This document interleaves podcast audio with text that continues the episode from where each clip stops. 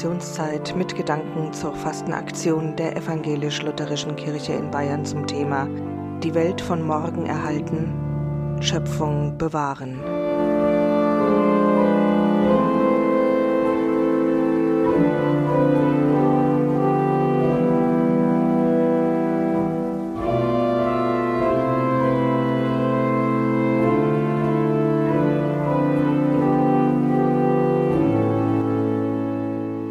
Vor meinem Fenster lärmt eine Baustelle.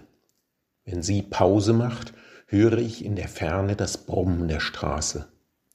Gehe ich hinaus, sind die Geräusche lauter und werden noch lauter, je größer die Straße ist, an der ich entlang gehe. Dann biege ich ab und gehe in den Wald. Welche Ruhe! Sogar das Zwitschern der Vögel erscheint mir wie Ruhe bis ich wieder die Autobahn höre. Komm in unsere laute Stadt, Herr, mit deines Schweigens Mitte, dass wer keinen Mut mehr hat, sich von dir die Kraft erbitte für den Weg durch Lärm und Streit hin zu deiner Ewigkeit. Komm in unsere laute Stadt, Herr, mit deines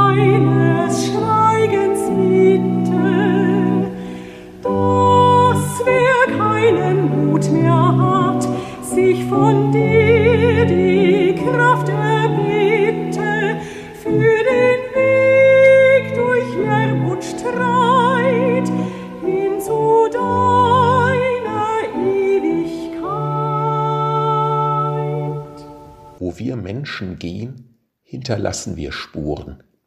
Wir verbreiten Lärm um uns herum. In der Stadt merkt man das besonders. Was sind wir nur für Wesen, dass wir so laut, so störend, so rücksichtslos sind? Wieso führen unsere genialen Erfindungen wie Autos und Flugzeuge dazu, dass wir sogar unsere Umwelt zerstören? Man kann dabei den Mut verlieren.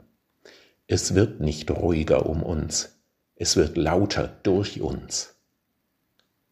Jesus Christus hat geschwiegen, als er angeklagt wurde. Zerstörung wurde ihm vorgeworfen, den Tempel wolle er zerstören.